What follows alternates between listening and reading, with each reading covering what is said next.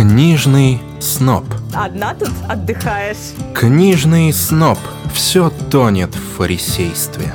Вот эта чертовщина началась, Соня. Около литературный подкаст «Книжный сноб». Отдел сальников. Извините. Да, речь как раз о нем сейчас пойдет дальше. Ребят, записываться 2 января опасно для мозга. У нас речевой аппарат вообще не алоэ. А, всем привет. С вами Таня и Соня, и это около литературный подкаст «Книжный сноб». А, мы в попытке 2 января 2024 года а, записать первый выпуск нашего нового сезона. Что значит нового, подумали вы? А вот то и значит, что мы такие уникальные ягодки, что на платформах уже должны э, висеть шесть наших предыдущих выпусков, которые мы записывали в 2023 году, буквально последние полгода. Но м- Дальше я даже не знаю, как это объяснить. В общем, решили зайти в Новый год с новым проектом, но чтобы вы приблизительно понимали, Э, кто с вами болтает, э, шесть предыдущих выпусков дадут исчерпывающую информацию о круге наших интересов. А также эти выпуски дадут вам понять, как мы провели прошлый год. Но, тем не менее, мы поделимся сегодня тоже некоторыми итогами, да, Соня? Ну давай, какими будут итоги года твои? Могу рассказать а, кратко, чем я закончила предыдущий год и с чем я вступаю в Новый год. Наверное, немножечко. Кстати, напомню, мне в конце я скажу про интересные книжные новинки, которые нас ждут в этом году. Там несколько книг, которые нам очень понравятся. Я не знаю. Мне нравится та уверенность, с которой ты заявляешь, что нам понравится. Я просто обожаю такое. Обязательно напомню. Я, наверное, бы рассказала про книгу «Экземпляр» Юлии Капкупор. Mm, это как раз русскоязычная версия «Дома истории», да? Да, да, да. Класс, рассказывай. Знаешь, мне всегда интересно, когда издательство какое-то запускает русскоязычную прозу, отдел, так сказать, вводит у себя. Отдел сальников! Извините. Да, речь как раз о нем сейчас пойдет дальше. Да ладно? Да. Боже, если кто-то не знает, отдел это один из первых романов Сальникова, опубликованный в лайфбук в издательстве. Я просто сказала, потому что у меня название его романа ассоциируется с Сальником. Все, я предвосхищаю. Что же ты будешь о нем говорить? Кстати, это да, его первый роман, который вышел вторым. То, что первые в итоге вышли Петровы в гриппе, а это были в столе. Вот. Потом uh-huh. из стола, так сказать, были опубликованы. Мне всегда очень интересно, когда издательство какое-то запускает э, русскоязычную прозу, вот с чего оно начинает обычно. Потому что если там взять лет пять назад, я не могу сказать, что русскоязычная, современная русскоязычная проза была прям популярна. Насколько она популярна становится сейчас. Мне кажется, как раз пять лет назад волна и полетела. Да, да, да, да. И, ну, я, я, так сказать, я не исключение. Я тоже начала читать, э, именно вот присматриваться, так сказать, к нашим авторам э, русскоязычным и как-то отбирать, и как-то мне все нравилось. Естественно, Сальников был в, в первых числах. Не стал исключением и Дом истории. Это издательство, которое при содействии с известной нашей переводчицей Анастасией Завозовой было создано. И тоже запустили mm-hmm. они русскоязычную прозу. Одно, одно из книг, э, по-моему, там пять было. Они сразу прям выпустили. Это был экземпляр Юлии Купор. Почему именно эта книга? Потому что, как я поняла, что она тоже из Тулы. Не знаю ни сюжета, не знаю вообще ни о чем, в чем там будет. И в итоге я понимаю, что это какой-то амаш Сальникову. Потому Слушай, что... может, у вас какая-то Тульская сальниковская диаспора на самом деле есть. Знаешь, я не знаю, насколько это как бы осознанно, неосознанно у нее это получилось. Читала ли на Сальников, не читала. Но мне кажется, что это прям такой вот сознательный амаш, по крайней мере, с моей точки зрения. Смотри, даже место действия некий Воскресенск 33, который находится на Урале. Казалось бы, тульская писательница, но про Урал. Вот, поэтому это еще одна отсылочка, кто, кстати, не знает, Сальников э, из Екатеринбурга, и, соответственно, э, Екатеринбург, у него главный герой почти в книге, и даже есть маршруты, которые разработали по э, месту действия книги, которые можно пройти по Екатеринбургу. Uh-huh. Здесь у нас э, главный герой, его увольняют с работы, и он, э, а причем он был директором там какого-то отдела, он, кстати, еще раз отдел, Он был uh-huh. директором отдела и э, в итоге не знает, что делать там со своей жизнью. и встречает э, своего одноклассника, и появляется какая-то чертовщина, так сказать, которая в трясину засасывает главного героя.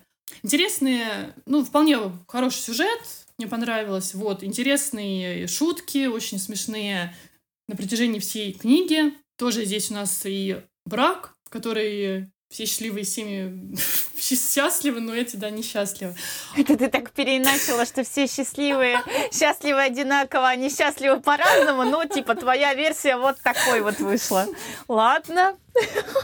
Потом я, значит, э, на букмете вышли рассказы какие-то рождественские. Я когда елку наряжала, я включила, и там как раз выбрала из списка, выбрала Сальников как раз. И там было, а, ну, такой, что небольшой совсем сюжет э, забавный, а, называется «Сплошное хулиганство». Вот, я уж поняла, так, если уж тут э, отсылки к Сальникову, я достала, соответственно, думаю, с чего начать Новый год?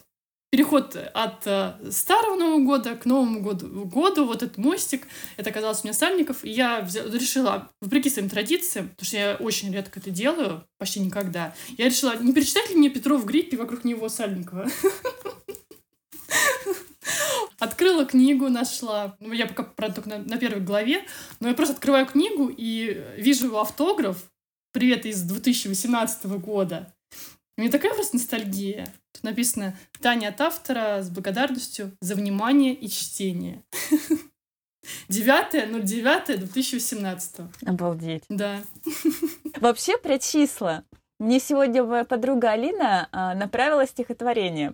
И у нас выглядело это дело так. Я сейчас прочитаю одно, как ни странно, пятистишье, а потом объясню, как выглядел диалог. Так долго вместе прожили, что вновь 2 января пришлось на вторник что удивленно поднятая бровь, как со стекла автомобиля дворник, с лица сгоняла смутную печаль, незамутненный, оставляя даль. Ну и там дальше все стихотворение. И я такая, ух ты, это чье? И написано, будто бы сегодня. Но сегодня как mm-hmm. раз 2 э, января, вторник, и она мне пишет, Бродского написано в 1968 и я такая, ощущение, будто бы сегодня, правда? И, ну, видимо, она очень сильно меня любит и поддерживает, чтобы не сказать, ну, ты, конечно, дурачок, Софья.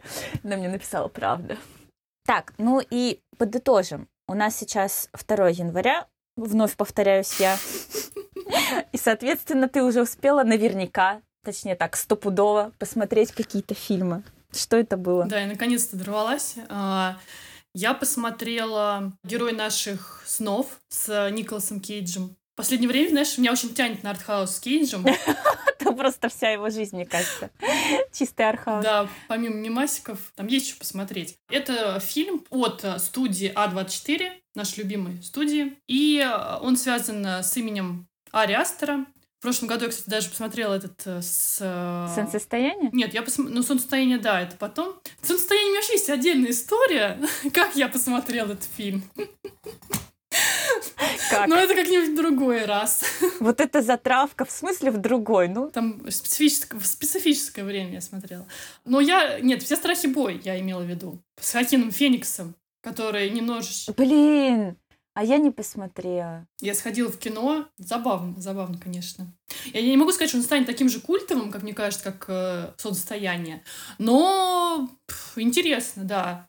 Особенно тема там сновидений, тема там э, фигуры матери и прочего такого интересного, в чем можно покопаться, каких-то символов, аллюзиях тема сновидения. Я опять думаю про отпуск в октябре Михайлова. А ты знаешь, смотри, вот как получается. Смотри, я, получается, mm-hmm. посмотрела «Герой наших снов», который про сновидения. Да, да. Это было вчера. Коротко о фильме. Герой, э, в, соответственно, Николаса Кейджа, он э, такой максимально, максимально такой ботанический э, ученый, такой тихий, это жизнь, которая немножечко не сдалась. Он там единственный хочет написать книгу, чтобы вышла про эволюцию муравьев. Короче, вообще его ничего не трогает, а, кроме муравьев.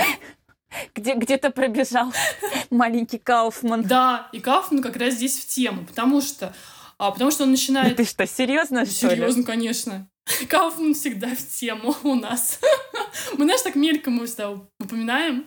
Здесь у нас получается а, в один прекрасный день он начинает сниться людям. А, господи, да, я видела анонс, что он будто бы приходит в сны, это я трейлер пересказываю, в разных самых образах, начинает сниться людям, люди начинают об этом говорить, и в целом он становится сначала, ну, по первости, будто бы даже героем каким-то.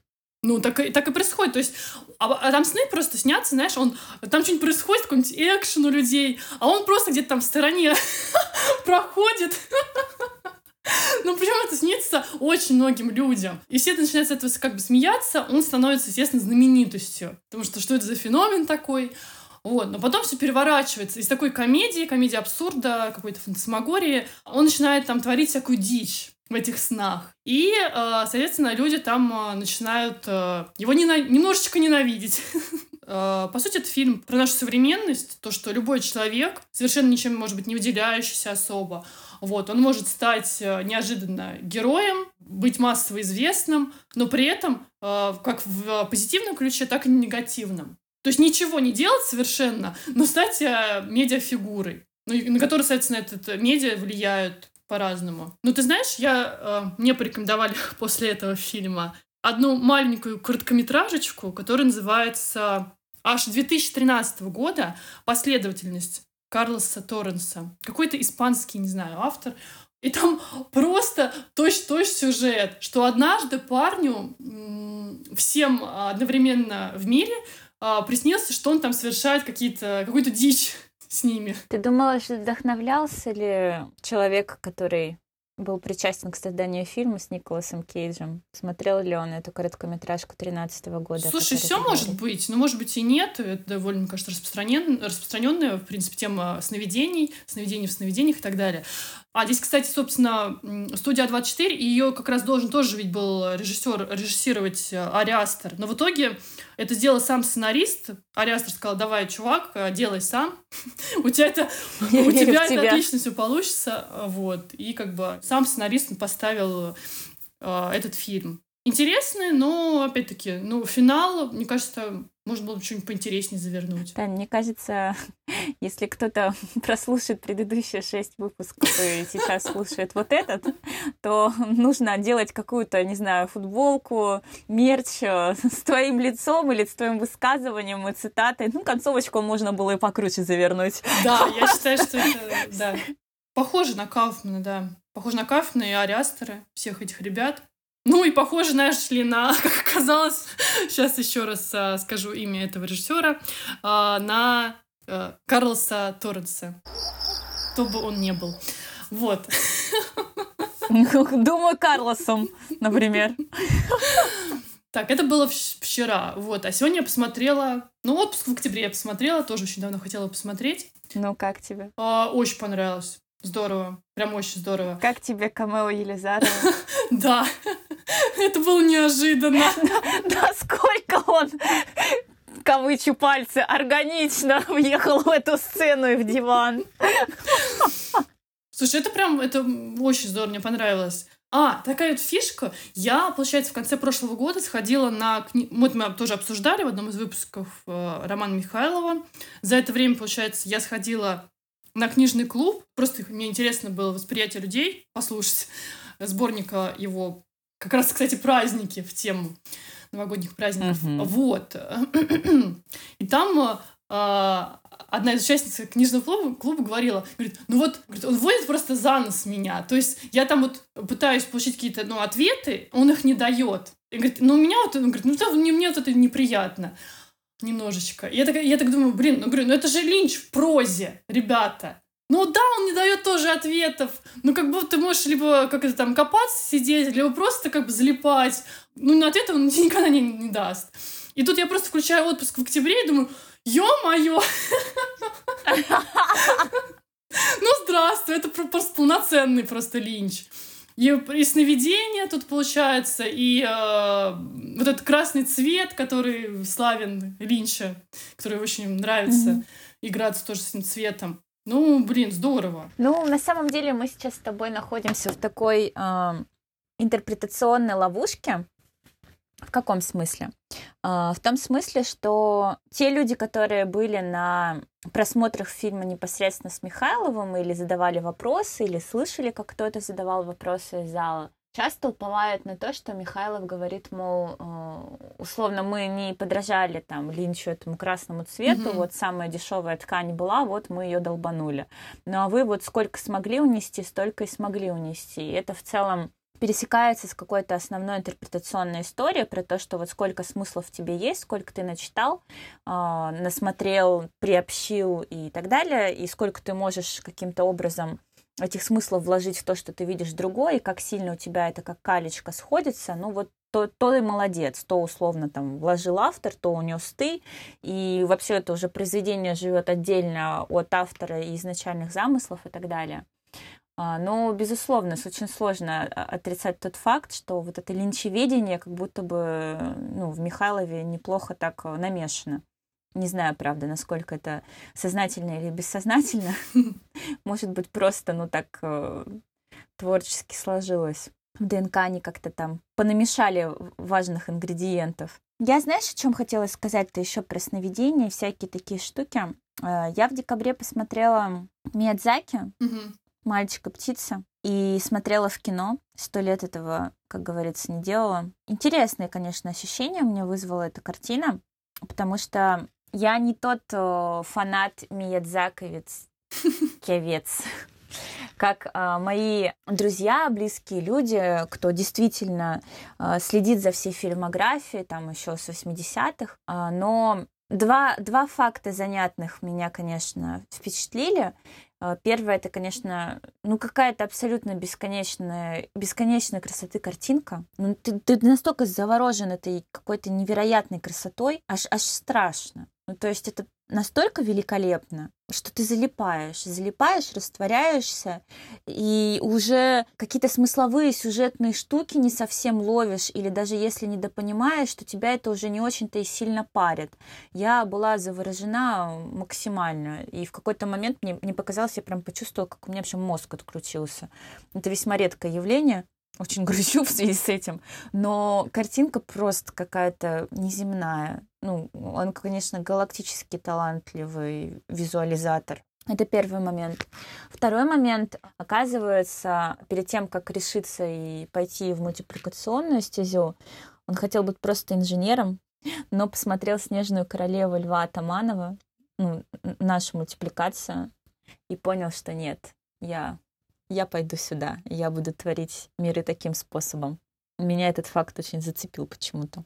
Ну и про э, саму картину, там, конечно же, почему-то я вспоминаю Кормака Маккарти Неожиданно. с его дорогой, с его притчевым посланием своему сыну, на тот момент мелкому. Почему? Ну, потому что, конечно, в картине «Мальчик и птица» очень много каких-то биографических таких, ну, горести, наверное, сквозит. Про то, что там есть персонаж такой же, который творил миры, такой дедушка, такой старец. А, Есть внук, которому ему бы хотелось передать некое таинство, умение творить миры. Мгм. Понимаешь, да, о чем я? Но внук говорит, я не хочу. Вот. И как бы ты понимаешь, что твой мир разрушится, ты уйдешь, э, эта вселенная закончит свое существование, но ничего с этим не поделаешь, если у другого человека нет желания, то и насильно заставлять бессмысленно, так э, любовные миры не творятся. Ну, соответственно, сын Миядзаки и вот эти вот все родственники, они там какие-то попытки совершали, но это, видимо, не увенчалось как-то успехом. Я тут не очень начитана, но общая мысль такова. А, То, что наследие, оно как будто бы умрет вместе с Миядзаки, вместе с вот этим автором, вместе с этим человеком. И мир в этом а, фильме тоже разрушается, потому что вот его этот старец держал своими интересными правилами нестандартными. Знаешь, как там вот башенка, когда камушки друг на друга складываешь, вот этот вот баланс вечный держишь. Вот у него такая была система в потустороннем мире. Он такую, в общем, кухню заваривал. Ну, это все как-то очень, знаешь, это, в общем, нифига не светлая грусть для меня, как для зрителя была. И в целом там очень много таких тем ввернуто, как обычно, по-миядзаковски умело, красиво, эстетично. Но я достаточно в смутных вышла э, ощущениях. Ну, прям вообще в странненьких таких. Поэтому мне интересно, вот кто еще будет смотреть этот фильм, какие у них эмоции. У меня давно не было настолько невнятных, непонятных многообразных эмоций, которые я самостоятельно не могла идентифицировать. То есть я это запомнила, но это в любом случае не стало чем-то невероятно любимым, абсолютно точно тут не случилось такой химии, но при этом я буду это помнить, и, возможно, я когда-то это пересмотрю и вернусь. В общем, какая-то вот такая кухня. Это из э, фильмов, которые я посмотрела в декабре. А книга, которую я начала читать и не дочитала, это как раз не работа. Я сегодня тебе мемчик скидывала из э, телеграм-канала от Маргином, который называется «По краям». Они как раз делали картинки по четырем персонажам, кто в этой нонфикшн книжке заявлены. Собственно, если очень кратко, это книга психоаналитика, который решил исследовать причину, почему люди не хотят работать. И взял четыре э, героя. Это, собственно, Энди Уорхола, Эмили Диккенсон, моего любимого Дэвида Фостера Уоллеса и Орсона Уэллса. Э, я тут же, конечно, сначала Уорхола начала читать, а потом все-таки думаю, господи, да кого я обманываю? И перепрыгнула на э, Уоллеса. Еще угорала, потому что параллельно я слушала рандомно выпавшую мне песню Дэвида Фостера. It's the most wonderful year.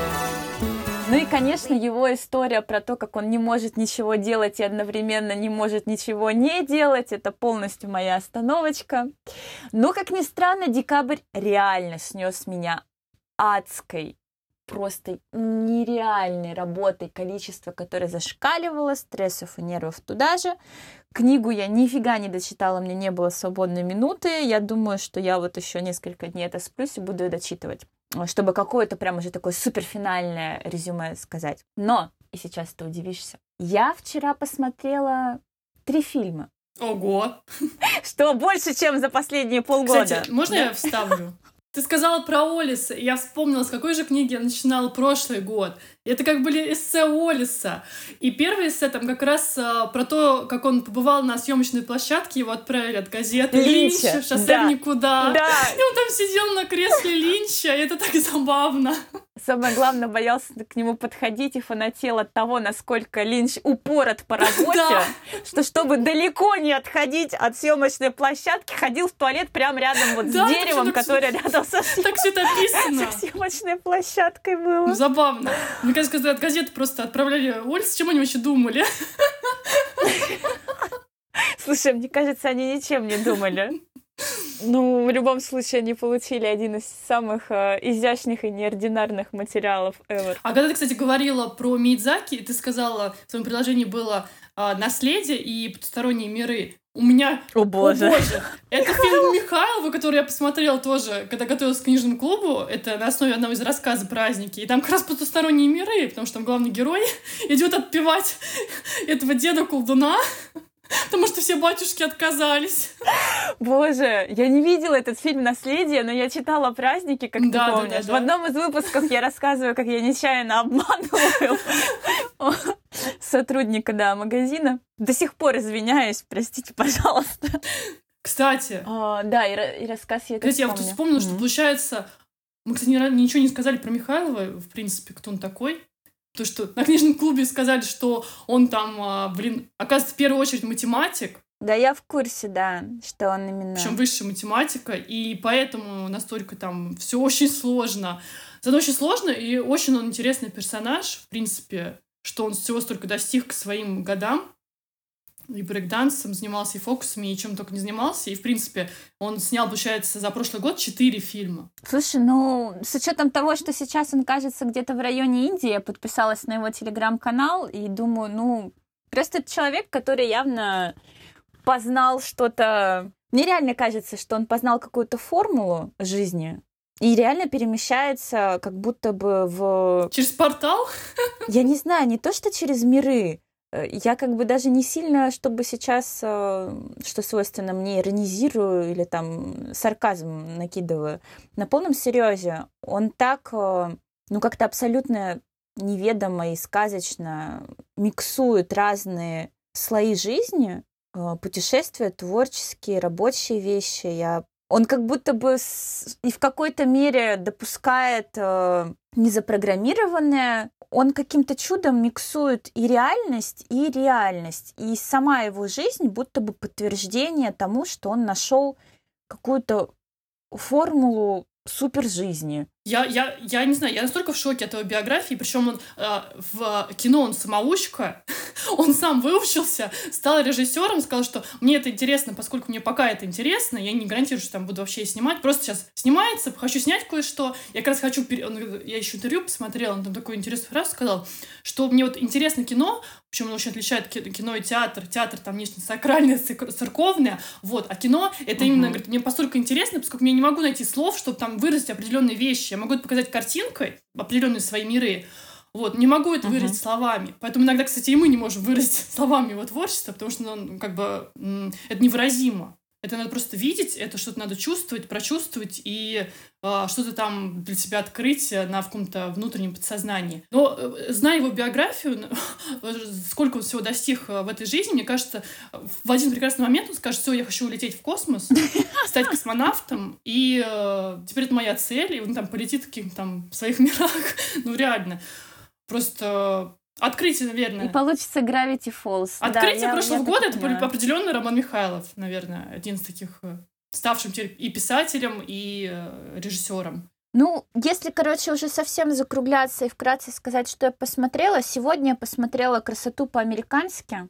Я никогда не видела этот фильм, и он на меня произвел просто неизгладимое впечатление. Очень классный сюжет, есть несколько непрогнозируемых твистов, но самое главное — это ощущение того, что фильму удалось показать разную оптику, что красота может быть неуловимо прекрасным в том, в чем другой ее может не увидеть, и при этом от этого она не перестанет быть. В общем, не знаю, удалось ли мне сформулировать то, что я хотела сказать, но, в общем, конкретно тебе я дико советую посмотреть это кино, оно чудесно. А еще вчера я посмотрела лакричную пиццу, июльский О, дождь. Пол Томас Андерсон. Да, это так. Боже, было что-то еще. Так еще раз. Господи, лакричная пицца, а, июльский дождь. И, как ни странно, это твое имя, это тоже мультипликационный фильм Синкая. И это все было за один день. Да, потому что у меня наконец-то выходные. И поэтому я смогла полежать на кровати, выпить колы, объесться еды. Это еще помимо того, что я легендарно встретила Новый год со своими подругами. Мы в конце просто мы познакомились на какой-то вечеринке с двумя ребятами, оказались у них дома и пели песни и танцевали. В общем, кстати, ну, в общем, вот так вот я встретила Новый год. Не буду говорить, как я встретила Новый год. Вот. Я скажу напоследок, я обещала, несколько книжных новинок, которые выйдут. Потому что я узнала, буквально вот я э, перед записью немножко посмотрела в спецсписок. Вот, и ты знаешь, выйдет новая книга нашей любимой писательницы Дженни Климан — это та самая, которая написала «Секс без людей, мясо без животных». Обалдеть. А что за книга? Господи, я когда говорю «обалдеть», я Гальцева слышу. А книга называется «Цена жизни в поисках того, чего мы стоим и кто решает». Ну, как-то так. А, смысл такой, что она тебе решила исследовать, а почему-то журналистка. Если э, до этого она исследовала технологии, которые четырех сфер, про, э, получается, из жизнь, смерть, э, секс и еда. Вот, э, теперь э, исследование стоимости жизни. Хотя, казалось бы, мы говорим, что жизнь у нас бесценна, но она задается вопросом, что в определенных мирах, там, например, для работников медицины, юристов и прочих людей, которые сталкиваются с понятиями стоимости жизни. Например, там выкуп от террористов, найм киллера, такие штуки интересные. Мне кажется, это будет, конечно, очень интересно. Я надеюсь, что у нас ее тоже переведут. Еще выходит книга моего любимого ирландца Кевина Барри Ночной паром в Танжер. Я поняла. Для тех, кто послушает предыдущие выпуски, вы узнаете, сколько экземпляров книг у Тани «Ночного парома в Танжер». Я, конечно, жду а, еще и фильм. Спойлер, не одна и не две. Еще и фильм, конечно, жду, э, когда он выйдет.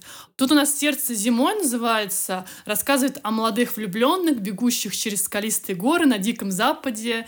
90-х годов, 1890-х годов. Выходит книга новая Алана Мура «Великое время». После э, Иерусалима он решил еще раз взяться за форму романа. Наш э, великий э, комиксист. Сергей Карпов.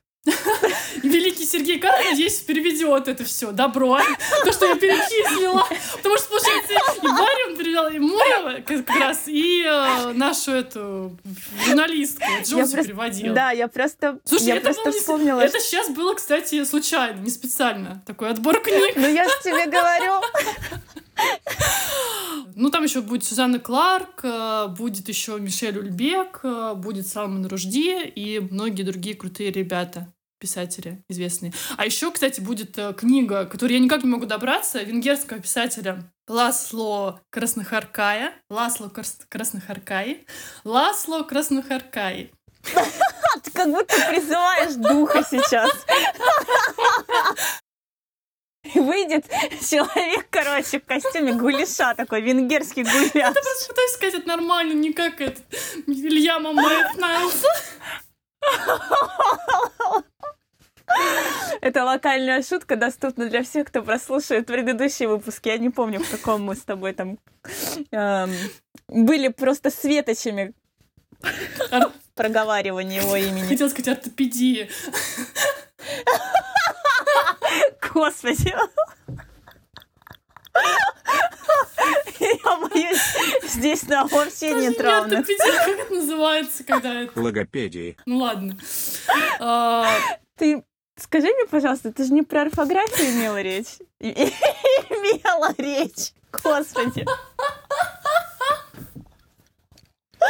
Ребят, записываться 2 января опасно для мозга. У нас речевой аппарат вообще не алоэ. Тут, знаешь, интересная книга, я все-таки вернусь э, к, к венгер- к венгерскому писателю.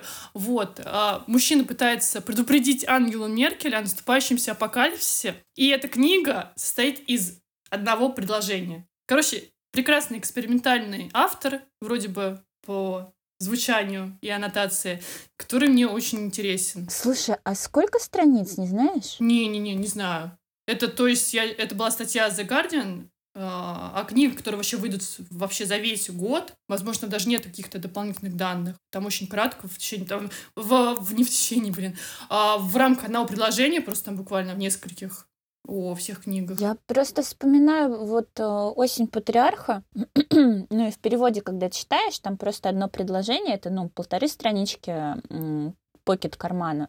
По- Pocket кармана. Все, спасибо, все свободны. Карманного формата, то бишь pocketbook.